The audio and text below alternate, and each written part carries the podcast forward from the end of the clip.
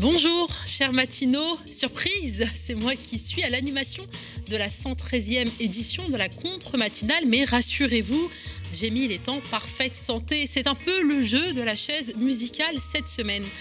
Au programme du jour, la titrologie bien sûr, le zapping des sociaux engagés et un entretien de notre rédac chef qui a reçu Arnaud Bontemps, co-porte-parole du collectif Nos services publics pour échanger sur l'influence croissante des cabinets de conseil sur les politiques publiques.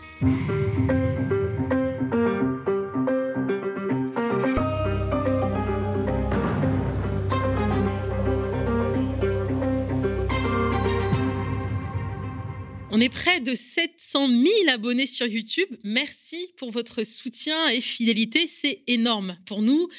Un petit point rapide aussi sur la cagnotte, hein, enquête qui court jusqu'au 31 mars. On a atteint 35 000 euros sur l'objectif des 50 000.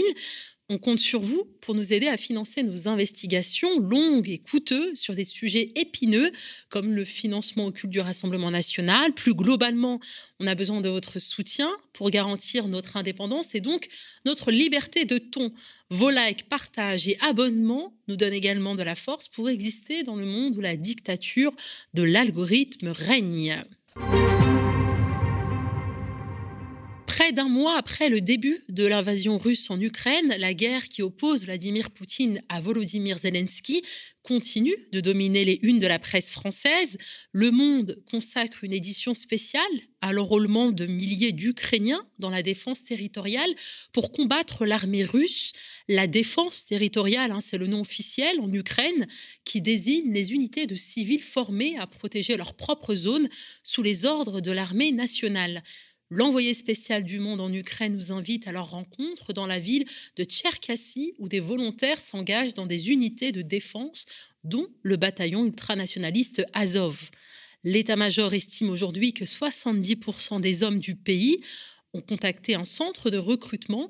Les généraux eux-mêmes n'en reviennent pas, rapporte Le Monde. En trois jours, ils ont été submergés, les ressources en matériel et en encadrement complètement saturées. La guerre a posé son empreinte partout. Les appels patriotiques occupent les espaces publicitaires et les esprits de ces milliers de civils formés au maniement des armes. À Lutsk, au nord-ouest de l'Ukraine, on redoute l'intervention du voisin biélorusse.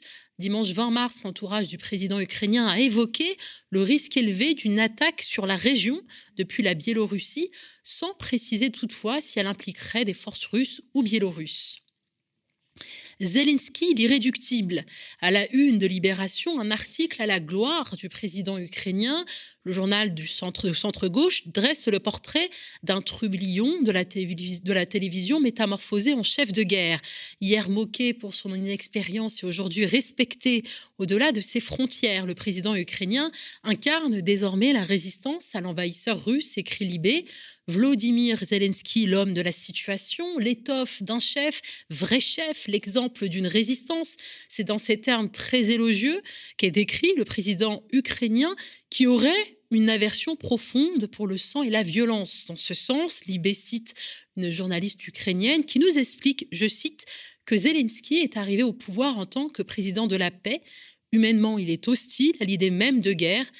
Ce qu'il veut, c'est construire des routes, faire des grands projets.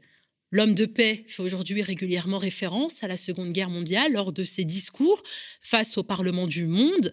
Devant le Congrès américain, il a parlé de Pearl Harbor. Devant la Chambre des communes britanniques, il a cité Winston Churchill, fait remarquer Libé, qui omet toutefois de rappeler la déclaration de l'irréductible Zelensky face au Parlement israélien et qui travestit l'histoire. Nous avons la même histoire, vous et nous, la destruction totale de notre peuple, de notre État, de notre culture et même de notre nom. Pourtant, il y a quelques semaines de cela, Amnesty International publiait un rapport documentant le système bâti par les autorités israéliennes à l'encontre du peuple palestinien, a souligné la sociologue et écrivaine Kautar Archi sur Twitter. Mercredi, Vladimir Zelensky s'exprimera face à l'Assemblée nationale française.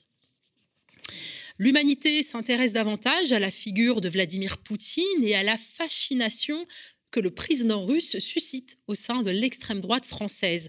Séduit par l'autoritarisme du maître du Kremlin, Marine Le Pen, Éric Zemmour et consorts entretiennent des liens politiques, idéologiques et financiers avec le régime russe, rapporte le journal d'inspiration communiste. Depuis le début de l'invasion de l'Ukraine hein, par la Russie, Marine Le Pen et Éric Zemmour sont mis en difficulté parce que l'on décrit superficiellement comme des positions pro-russe, écrit l'UMA, avec en guise de symbole hein, l'emprunt bancaire du Front National contracté en 2014 et renégocié en 2020 avec le créancier à une banque russe, ou encore la rencontre entre la présidente du Rassemblement national et le président russe, ou bien l'admiration déclarée d'Éric Zemmour pour Vladimir Poutine, au début de l'année, le Rassemblement national a fait imprimer un tract de 8 pages à 1,2 million d'exemplaires, rappelle l'UMA. Il figure la célèbre photo de Marine Le Pen serrant la main de Vladimir Poutine en 2017. Le tract a fini au pilon. La proximité avec le président russe fait aujourd'hui mauvais genre, bien qu'une partie des cadres du Rassemblement national est assurée, assumée.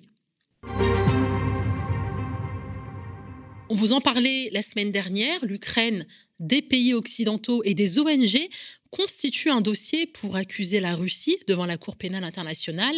Chaque jour, des allégations de violation des lois de la guerre visent l'armée russe.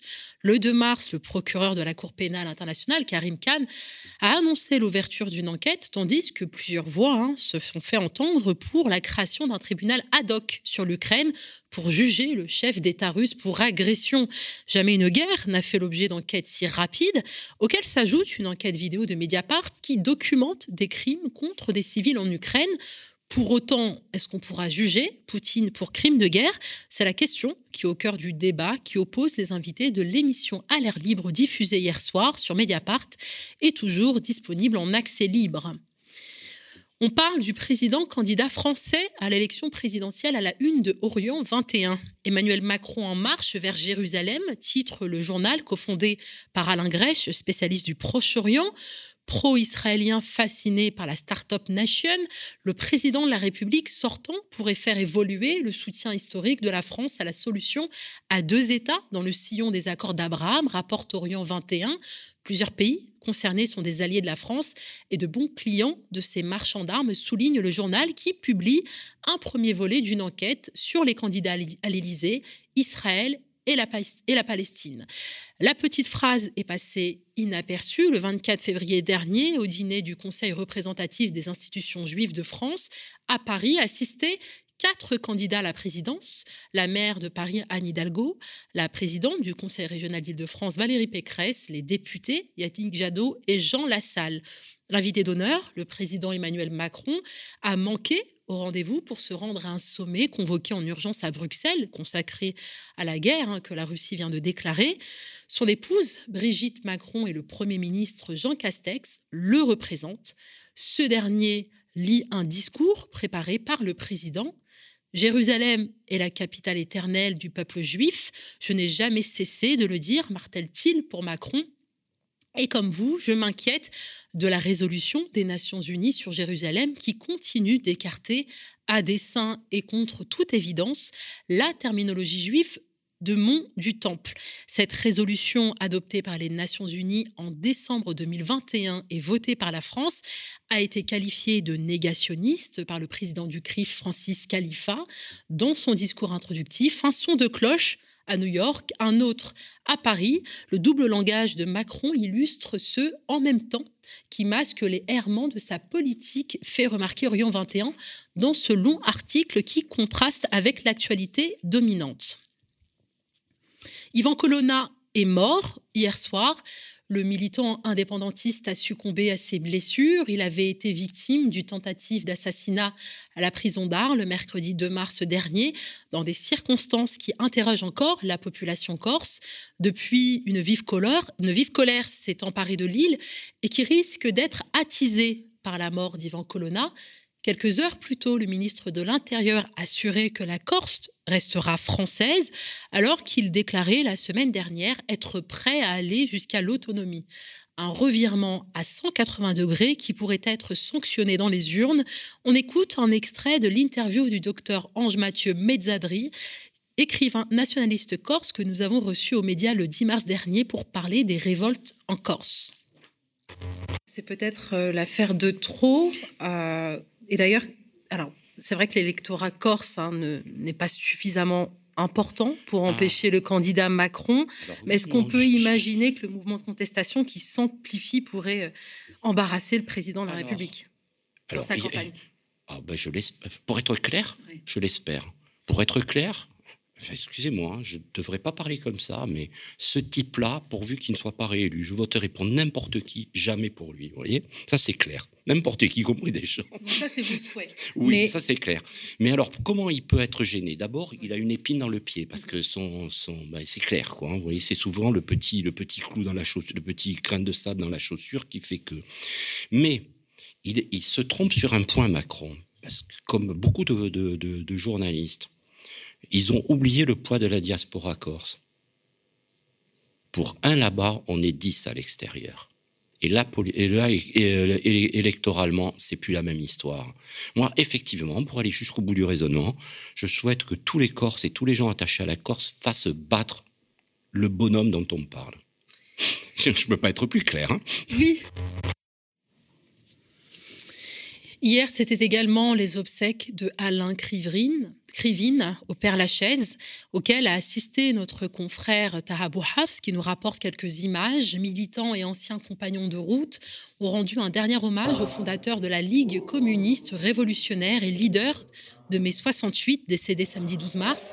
En tête de cortège, on pouvait croiser ses vieux compagnons de route et héritiers politiques, tels que Olivier Besancenot, l'ex-assistant parlementaire de Krivine au Parlement européen et candidat à la présidentielle en 2002, qui fut son ami, ou encore Philippe Poutou, le candidat du nouveau parti anticapitaliste, successeur de la ligne fondée par Krivine pour le scrutin d'avril et qui lui rendait déjà hommage jeudi soir dernier lors de l'émission Face aux Indés. On l'écoute.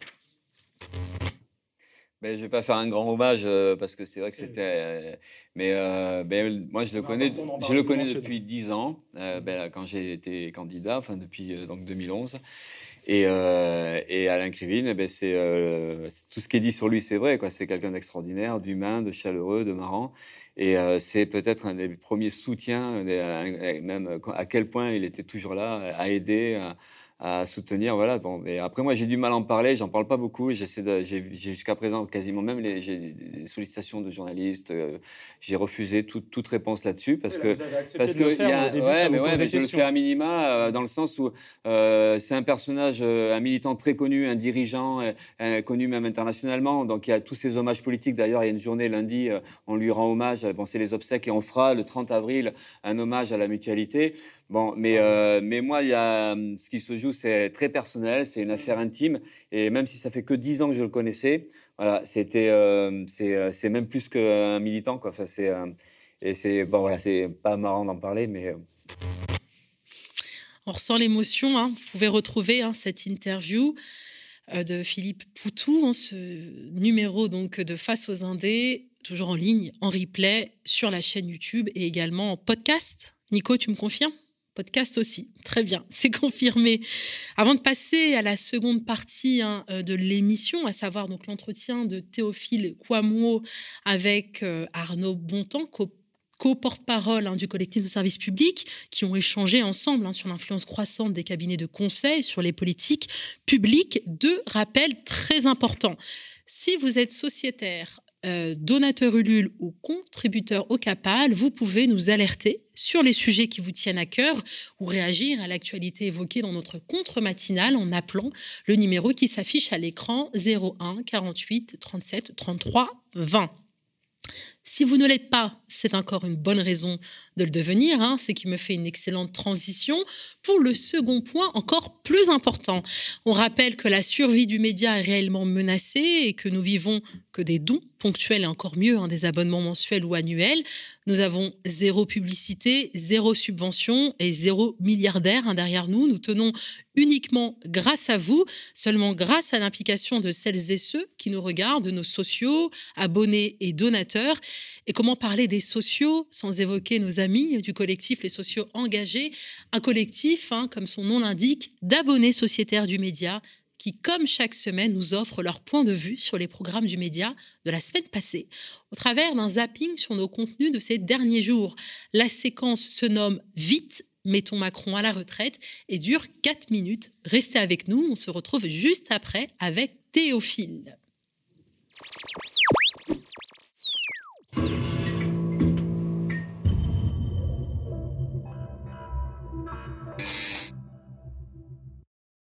Emmanuel Macron a présenté son programme jeudi. Retraite à 65 ans, baisse des impôts de succession, travail obligatoire pour toucher le RSA.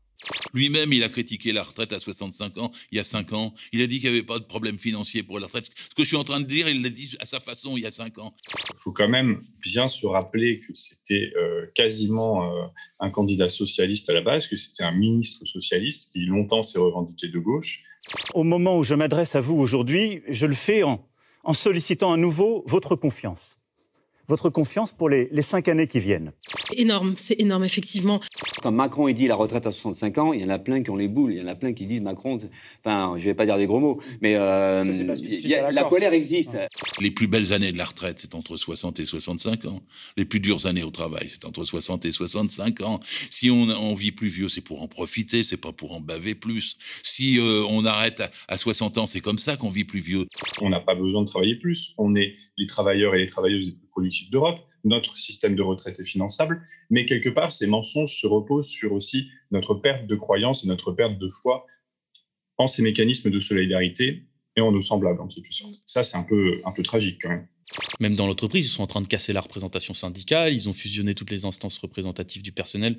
C'était notamment des socialistes qui ont fait ça, c'était la loi El Khomri, où en fait il y a de moins en moins de représentants syndicaux qui ont de plus en plus de tâches et qui se bureaucratisent et qui du coup deviennent hors sol. Mais ils n'ont pas le choix, les pauvres, hein, mais voilà, ça se passe comme ça. L'argument le plus fort pour moi, c'est que pendant ce temps-là, les jeunes n'ont pas de boulot. La jeunesse a dans sa grande majorité déserté le champ politique. On ne trouve presque plus de jeunes militants dans les partis. Ils votent de moins en moins aux élections et se méfient beaucoup de la politique. Dans les meetings, on a beaucoup de jeunes et des, très jeunes, 18 ans, 19 ans, 20 ans, parfois même des personnes, des jeunes mineurs qui viennent aux meetings, qui viennent discuter, qui viennent poser les problèmes sur les oppressions, sur, sur la révolte sur cette, contre cette société-là. Ils sont pas dupes, hein. ils se mettent hors jeu du système parce qu'il n'y a personne qui les représente, il n'y a personne qui leur parle, il n'y a personne qui les considère. C'est ça le vrai enjeu en fait. On a vu que dimanche dernier à Bastia, il y a eu des affrontements violence avec la police qui ont fait 67 euh, euh, blessés. On a vu aussi d'autres euh, images assez surprenantes hein, de policiers qui ont été renvoyés sur le continent. La Corse, c'est aussi une révolte sociale, hein, parce que la spéculation immobilière, la hausse des loyers, les bas salaires, ben, il y a aussi une jeunesse, et c'est elle qui est très mobilisée dans le, dans le combat corse aujourd'hui, qui souffre de la situation sociale et qui n'a pas d'avenir. Et, qui et donc tout ça, ça pète maintenant. Qu'est-ce qui fait venir la violence? Mais c'est justement ce mépris démocratique-là où les gens finissent par être convaincus que la violence devient la seule solution viable pour se faire écouter. Et c'est ça qui fait que notre système démocratique marche à l'envers. Notre but, c'est de vaincre Macron, hein, par tous les moyens. 30% des gens encore qui ne savent pas pour qui ils vont voter et qui peuvent encore se décider. C'est pour ça que tout n'est pas joué et c'est important de le dire. Nous, on s'adresse à ceux qui s'abstiennent, hein, ceux qui ont abandonné, hein, ceux qui n'y croient plus en la, en la politique. Donc c'est à eux qu'on s'adresse et on a envie de leur dire, euh, venez, on essaye. Mm. Donc, dans un premier temps, nous, on vous suggère de soutenir la candidature de Mélenchon, mm. qui est pour nous euh, la seule. Euh, qui peut véritablement faire la différence. À 30 jours du scrutin, on dit qu'il faut voter pour le mieux placé. Et le mieux placé, c'est Mélenchon. Donc en vérité, c'est lui qu'il faut, qui peut porter la gauche le plus haut possible. Nous, on, on, est une organisation militante, on fait une campagne militante, et c'est vrai aussi qu'on est hyper motivé à les faire chier. Dès qu'on peut les faire chier, on va les faire chier. Il y aura peut-être pas de débat, mais dès qu'on peut prendre 5 minutes euh, sur BFM ou sur LCI pour dire, eh ben ouais, Macron, euh, il se fout de la gueule du monde, et puis ce qu'on veut, nous, ben, vive la Corse en lutte. Ben, voilà, c'est ça. Et cette voix-là, elle est hyper importante. Bah, écoutez, merci, ce fut un plaisir pour moi et donc bonne continuation.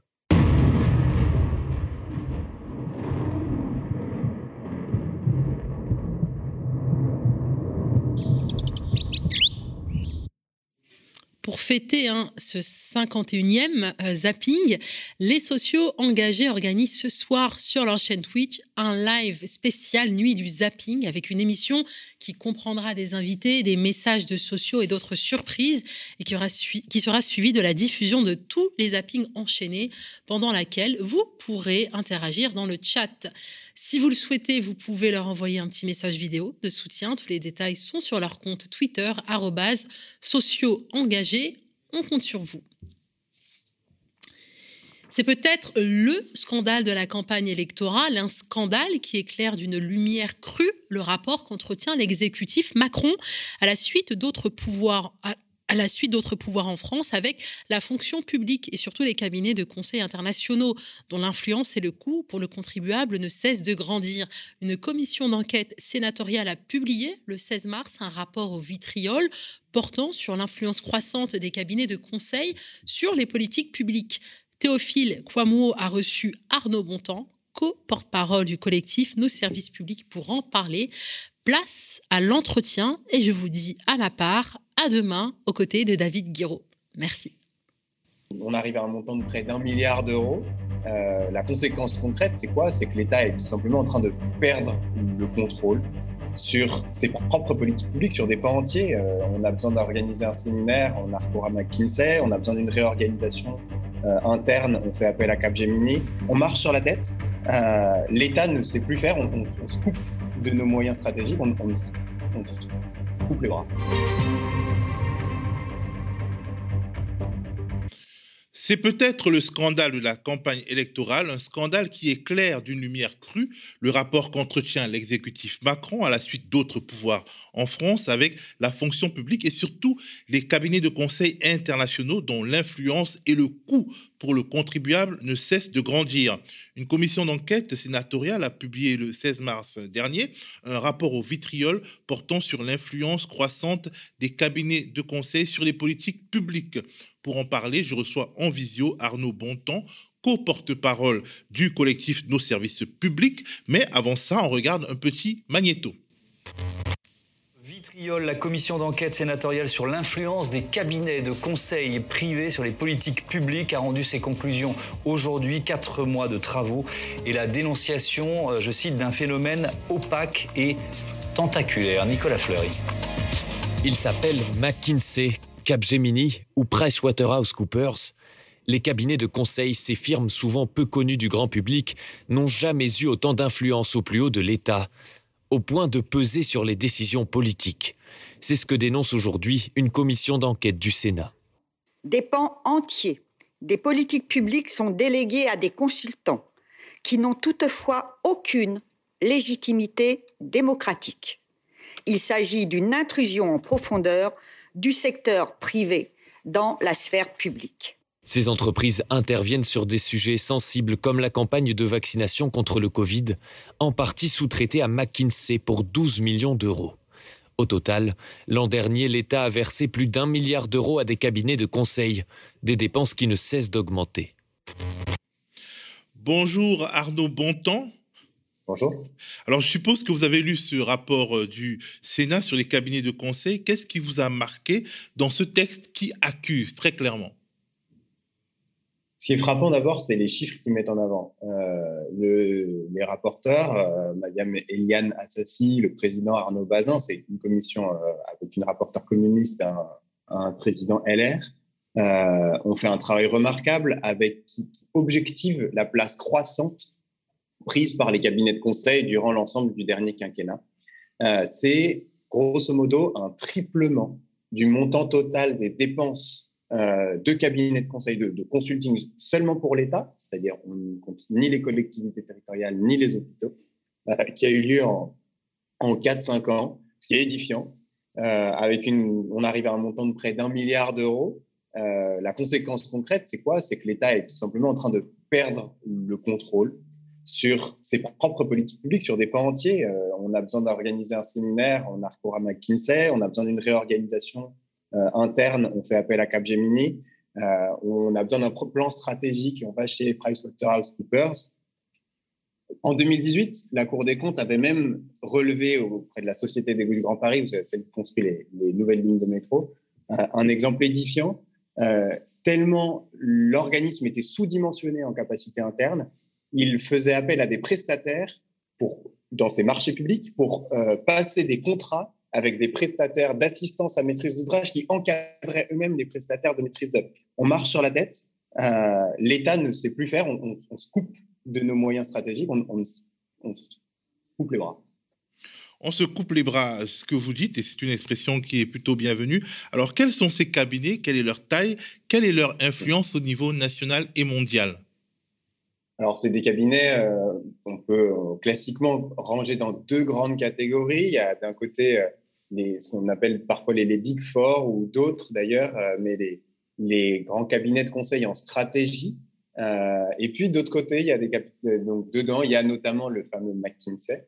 Et puis, à côté, il y a des cabinets de conseil qu'on appelle parfois en organisation, qui ont censément un rôle un petit peu moins stratégique.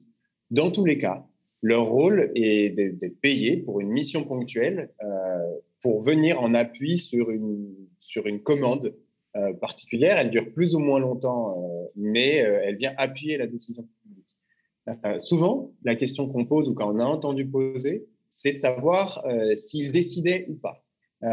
et notamment en matière de vaccination, où l'appui de McKinsey a fait beaucoup parler, les ministres ont fortement rappelé que c'était eux qui décidaient ce n'était pas le cabinet de conseil. Ça pose une vraie question, c'est que quand on est, comme moi, dans la pratique des politiques publiques, euh, on sait que la décision, c'est pas un moment, un décideur qui a un bouton A, un bouton B et qui choisit une orientation. C'est tout un processus. Et rien que le fait d'être de force de proposition euh, sur un schéma plutôt qu'un autre, évidemment, ça induit des, induit des, éléments de décision majeurs. Ça pose la question de la responsabilité de ces cabinets ou de manière générale de la responsabilité des décideurs publics euh, devant les propres choix. Alors, vous êtes fonctionnaire, défenseur des services publics, notamment à travers votre collectif. D'un point de vue structurel, quel sens peut-on donner à l'inflation des, des, services des cabinets de conseil, en particulier sur l'exécutif Macron? Qu'est-ce que ça nous dit de notre pays? Euh, ça nous dit beaucoup de choses. Euh, la, première euh, à comprendre, je crois, qui est nécessaire, c'est que justement, il y a des règles structurelles qui nous ont amenés là. Bien sûr, il y a des choix politiques, il y a une inflation massive sous le présent quinquennat, mais il y a des règles antérieures qui bloquent structurellement les administrations dans leurs choix. je vais prendre un exemple, pardon pour la, petite technicité, une règle qu'on appelle le plafond d'emploi. C'est-à-dire que dans chaque ministère, au niveau de l'État, vous avez un, un nombre maximal d'emplois que vous pouvez recruter. C'est un plafond. Euh, vous pouvez avoir du budget pour recruter potentiellement au-delà, mais vous n'avez pas le droit pour justement, c'est le principe de cette règle de plafond d'emploi. Et donc, on arrive, euh, du fait de cette règle, à avoir du budget, mais à ne pas pouvoir l'utiliser pour embaucher quelqu'un en interne. En revanche, on a le droit de l'utiliser pour faire un chèque à un prestataire extérieur. Euh, cette règle-là, elle est répartie partout, y compris le plafond d'emploi, sous les dernières années, a considérablement baissé. On a perdu euh, des centaines de postes dans les ministères, en particulier sous le quinquennat Sarkozy, mais sans rattrapage sous les deux derniers quinquennats, François Hollande et Emmanuel Macron. Cette règle-là, c'est un exemple d'éléments de droit, c'est dans la loi organique, qui bloque le recours au cabinet de conseil, qui, le construit structurellement plus les besoins de services publics augmentent ou plus les moyens des services publics sont rabotés, plus nécessairement on va avoir euh, un recours croissant au cabinet de conseil. Alors, c'est fou parce que finalement, euh, ces cabinets de conseil, le rapport du Sénat nous montre que les travaux qu'ils euh, rendent sont souvent payés au prix cher. Il n'y a pas d'économie pour le service public et ils sont souvent médiocres et, ces marchés sont aussi passés de nombreuses fois de manière irrégulière. Oui, alors euh, la régularité, c'est une première chose, mais, euh, qui dépend euh, en réalité d'un certain nombre d'administrations. La, question de la compétence, elle est importante. De fait, certains de ces cabinets ont des, branches spécialisées dans le conseil au secteur public. ça n'en fait pas d'eux des fonctionnaires qui pratiquent au quotidien la décision publique et ils restent avec y compris des schémas de pensée euh, qui sont, sont, rarement ceux euh, des, ministères, euh, voire même, pour parfois, dont on doute qu'ils soient réellement ceux de l'intérêt général. un exemple, c'est par exemple la vaccination. Il n'y a pas de politique publique plus complexe, en tout cas pas beaucoup, que celle de la politique de santé, entre les, circuits de ville, entre les, les professionnels libéraux, l'hôpital, les établissements médico-sociaux organiser une circulation de la, des, vaccins, euh, a fortiori dans des conditions de crise, euh, c'est extrêmement complexe. Faire appel dans ce contexte à des gens qui ne connaissent pas ce système ou qui ne l'ont pas pratiqué, ça interroge. Euh, ça interroge. Ben, ben, justement, en plus, euh, les cabinets comme McKinsey, ces cabinets de conseil travaillent pour des États, mais ils travaillent aussi pour des entreprises privées. Et des fois, on ne sait pas finalement de quel côté balance leur allégeance? Il y a eu par exemple aux États-Unis le scandale des opioïdes où euh, finalement McKinsey a joué un rôle euh, extrêmement trouble. Est-ce que c'est pas justement une manière de faire d'affaiblir l'intérêt général par rapport à des intérêts privés que de que de constituer une armée de consultants comme ça qui un jour travaillent pour le gouvernement français, l'autre jour travaillent pour une multinationale X et l'autre jour pour une multinationale Y? Il y a deux choses. Euh, d'abord, je ne crois pas que on est qu'il soit intentionnel d'affaiblir l'intérêt général. Je pense que, en, tout cas, je ne suis pas convaincu qu'on soit à ce point-là dans le, dessin machiavélique. Euh, je pense que c'est potentiellement une, une, des conséquences. En réalité, il y a, enfin, on fait dans ce système-là implicitement comme si le public et le privé c'était pareil et si euh, l'un et l'autre pouvaient euh, s'épauler exactement selon les mêmes logiques. Donc c'est oublier, c'est oublier que à la base, euh, le service public, l'État, s'il fonctionne, c'est avec une condition préalable qui est celle de la démocratie. Il n'y a pas d'État aujourd'hui en France sans démocratie, pouvoir du peuple. Une entreprise privée, elle n'existe pas si elle n'est pas rentable. Le logiciel initial, est radicalement différent. Je ne dis pas qu'ils sont nécessairement euh, opposés, antagonistes, etc. Ça n'est pas les mêmes. Euh, ça n'est pas les mêmes et je pense que ça implique des choix de management, des choix de, euh, d'orientation, des choix d'organisation qui sont différents et tout n'est pas réductible à, comme on l'entend parfois, des bonnes ou des mauvaises politiques, du pragmatisme ou autre. Il y a à la fin des choix politiques et ces choix-là sont dictés selon les orientations que peuvent prendre en l'occurrence tel ou tel organisme. Est-ce que l'objectif n'est pas au fond de marginaliser certains pans de la fonction publique? L'objectif ou la conséquence? euh, Probablement en partie des deux. Euh, le recours au cabinet de conseil, le, recours au cabinet de conseil, c'est la deuxième phase d'un processus d'externalisation plus large qu'on a documenté avec le collectif de service public il y a un an. Euh, on, rappelait que le recours au cabinet de conseil, à l'externalisation, c'était 160 milliards d'euros annuels, c'est l'équivalent euh, de la moitié du budget de l'État. Euh, c'est énorme. Évidemment, les cabinets de conseil, ça n'est qu'une partie. Pour l'État, c'était 1 milliard, nous rappellent les, sénateurs dans leur rapport. Euh, ce, recours, il a d'abord commencé à l'externalisation avec une première phase qui sont des, des, des pans entiers de missions de service public qu'on a délégués au secteur privé à tort ou à raison, je, ce n'est pas le, mon, sens de mon propos, mais des marchés de gaz, d'électricité, d'acheminement de l'eau, etc.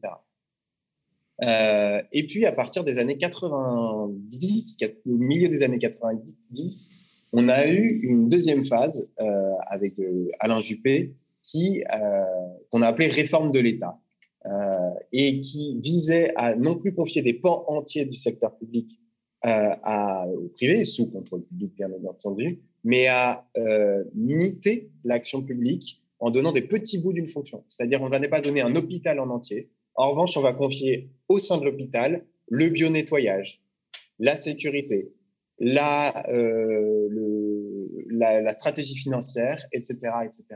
Et donc, euh, c'est là qu'interviennent les cabinets de conseil. C'est cette deuxième phase qui se double d'une réduction des moyens publics. Sous Nicolas Sarkozy, on a eu le, le fameux non-remplacement d'un fonctionnaire sur deux qui partait à la retraite. Euh, c'est dans cette dynamique-là historique qu'a lieu le recours au cabinet de conseil, qui, encore une fois, on peut le rappeler, est croissant et là a quasi triplé sous le dernier quinquennat.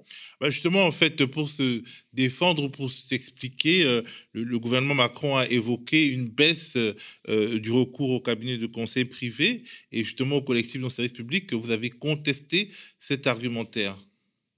C'est intéressant parce que, en effet, le, matin même de son audition par la commission d'enquête du Sénat, euh, la ministre de la fonction publique, euh, Amélie de Montchalin, annonçait une, circulaire qui réduirait de 15% euh, au sein de l'État les prestations en conseil et organisation, en stratégie et organisation, pardon.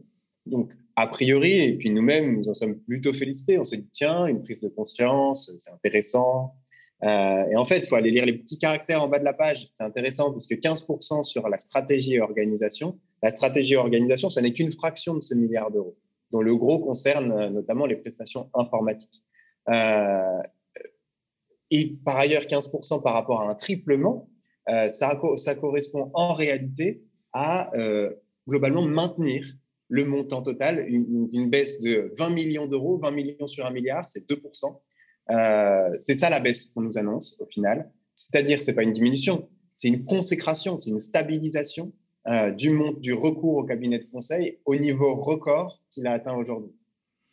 Alors, est-ce que le mouvement de va-et-vient de certains hauts responsables entre ces cabinets de conseil et les institutions publiques peut expliquer ce phénomène? Est-ce qu'il y a une sorte de, conflit d'intérêts, voire euh, de corruption masquée? Je dois peut-être préciser quelque chose avant. Euh, c'est que je ne dis pas que le privé c'est mal, euh, que les cabinets de conseil ne seront jamais utiles. je pense que dans certains ou que l'externalisation en soi est un danger. dans certains cas spécifiques, on peut avoir besoin de compétences au sein du secteur public que l'on n'a pas à l'instant T, on en a besoin rapidement et donc on, fait appel à un prestataire. C'est, du, c'est, du sur-mesure. Euh, là, euh, c'est devenu plus que du prêt-à-porter, c'est devenu un réflexe, nous disent les sénateurs dans leur commission. Euh, donc, on n'est pas sur le, principe, une contestation du principe, on est sur une contestation de la pratique, un constat que cette pratique nous amène dans des excès énormes. De là, je reprends votre question sur la circulation des, fonctionnaires euh, ou de certains fonctionnaires vers le privé. La question là-dedans, c'est celle de la déontologie. De la même façon, je ne suis pas sûr que soit en soi un problème que de, bouger dans sa carrière, y compris d'aller vers le privé. La grande question qu'il faut se poser, c'est celle des conflits d'intérêts. et là-dessus, il y a une nécessité d'extrême vigilance dans les allers-retours entre le public et le privé. Euh, et il y a un certain nombre d'exemples euh, récents ou plus ou moins récents, très bien documentés par, par euh, des journalistes notamment, qui nous montrent qu'on a des soucis et que quand on a contrôlé une entreprise privée, par exemple, en tant que fonctionnaire, ça n'empêche pas toujours d'aller derrière réaliser une mobilité, comme on appelle ça, dans cette même entreprise ou une entreprise très proche dans la suite de sa carrière. Et la question des services rendus euh, quand on était fonctionnaire peut se poser. Alors, la commission sénatoriale a mis en avant les pratiques extrêmement préoccupantes d'un de ses cabinets, McKinsey, des pratiques d'évasion fiscale. On regarde un petit magnéto. Donc un cabinet qui se présente comme un recours patriotique en quelque sorte euh, dans son intervention et qui nous dit, texto, euh, mais euh, bien sûr, nous sommes une société de droit français, nous payons tous nos salaires en France et nous payons l'impôt sur les sociétés en France. Bon, nous avons examiné cette situation sur pièce et sur place avec Madame la rapporteure. Il apparaît que depuis dix ans, euh, cette société n'a pas payé l'impôt sur les sociétés et elle ne l'a pas payé, c'est une nuance importante, parce qu'elle a systématiquement produit des résultats fiscaux déficitaires depuis dix ans. Bah alors, euh, McKinsey a produit des résultats fiscaux déficitaires parce que c'est le transfert de, de valeur, euh, si on peut dire, c'est-à-dire qu'en gros, euh, ils se débrouillent pour que les, les bénéfices soient plutôt attribués à la maison mère qui se trouve dans le Delaware, c'est-à-dire un État des États-Unis, qui est une sorte de, de, de, de petit paradis fiscal interne. Alors, c'est assez, disons, c'est assez évocateur, c'est-à-dire que ceux qui sont censés se mettre au service de l'État, en fait, sont totalement déloyaux vis-à-vis de l'État. Oui, c'est tout à fait, vous, je crois que vous touchez du doigt quelque chose. Euh, de quoi on parle? On parle d'une société qui fait, nous dit le rapport, 329 millions d'euros de chiffre d'affaires en France en 2020 et qui systématiquement, depuis 10 ans, ne paye pas d'impôt sur les sociétés. Euh, c'est quoi le mécanisme? Vous l'avez rapidement rappelé, c'est-à-dire c'est celui assez classique en réalité qu'on appelle des prix de transfert. Vous avez une société mère qui est basée fiscalement au Delaware, petit paradis fiscal, euh, et puis vous avez une société filiale, euh, McKinsey, en France, euh, qui réalise les prestations. La société mère rend des services à la société filiale, quel qu'il soit, ce n'est pas la question. et opportunément, il se trouve que le prix de ces facturés par la société mère à la société filiale pour ces services permet pile d'arriver à zéro ou à un résultat déficitaire dans l'année. Euh, donc la société grandit, mais elle est toujours déficitaire, euh, et donc d'échapper à l'impôt sur les sociétés. Donc c'est manifestement de l'optimisation fiscale un peu caricaturale. derrière, est-ce que c'est illégal? Il va falloir que les services d'impôt, d'ailleurs les services pénaux aussi, puisque le procureur de la République a été saisi sur cette question, se pose la question. Mais en effet, je crois qu'au-delà, la question qui se pose, c'est celle de l'intérêt général. Est-ce qu'on peut on, on, considère qu'on pourrait découper l'intérêt général en tranches et euh, telle société euh, le poursuivrait, McKinsey pourrait le poursuivre en, conseillant l'État français sur la vaccination, mais à côté pratiquerait euh, de manière tout à fait abusive l'optimisation fiscale. Je pense que ça interroge au plus haut sommet de l'État et j'espère que on, parviendra à tirer un tout petit peu les leçons de l'épisode et des polémiques qu'on est en train de vivre depuis maintenant plus d'un an et demi. Les cabinets de conseil ont été, mais ça remonte bien avant la vaccination, euh, utilisé pour euh, des, choses éminemment stratégiques, éminemment politiques. Je crois que ça, ça interroge. Encore une fois, c'est pas une question de dire si c'est bien ou si c'est mal en soi. Euh, je crois que le niveau de recours, le niveau d'affaiblissement de la fonction publique pose aujourd'hui la question de notre capacité, nous, euh, agents publics, nous, États, nos puissances publiques à poursuivre l'intérêt général. En plus, dans, cette affaire McKinsey, il y a du parjure parce que euh, des responsables de McKinsey devant la commission au Sénat a dit que McKinsey paye des impôts en France, c'est-à-dire a, menti euh, sous serment. Et donc, ça pose quand même la question du, parjure, au-delà même de l'optimisation fiscale. Alors là, je vous avoue que ça dépasse mes compétences. Je ne suis pas pénaliste, euh, mais manifestement, le, le procureur de la République a été saisi sur cette question. Euh, mentir devant une commission d'enquête, c'est évidemment passible de peine au moins d'amende très importante. Euh, j'espère que la lumière pourra être faite, comme on dit, euh, sur ces, sur ces conditions-là. En tout cas, c'est encore une fois, je pense que la, question du rôle, la question très politique de la capacité à agir, vraiment, c'est celle, le, par là que j'ai commencé, euh, c'est euh, a-t-on encore aujourd'hui au sein de la puissance publique les capacités de faire ce pourquoi on existe, c'est-à-dire poursuivre l'intérêt général, mener des politiques publiques, servir les besoins des gens? En réalité, c'est ça la question. Euh, et de plus en plus, par des affaiblissements structurels, par des règles qui affaiblissent, qui limitent nos capacités d'agir, on ne sait plus faire, on ne peut plus faire. Et il est temps probablement de reprendre progressivement la main. C'est, ça va être long, réinternaliser des compétences. C'est, facile de se couper les bras. C'est plus dur qu'il repousse. Euh, on a besoin de, de, commencer dès maintenant, euh, à la fois cette prise de conscience et le travail concret de pour l'avenir. Dernière question, ces, cabinets, en fait, euh, sont des cabinets étrangers qui n'ont pas juré loyauté à la République française, qui euh, sont introduits dans les circuits euh, français de la décision publique, comme ils peuvent être introduits dans les circuits d'autres pays et, être à tuer à toi avec des, des multinationales. Est-ce qu'il n'y a pas une question de sécurité nationale? Une entreprise française qui serait basé en France et qui n'aurait pas de société mère, euh, par exemple aux États-Unis, euh, ne jurerait pas non plus allégeance à la République. Ça fonctionne euh, pas du tout comme ça.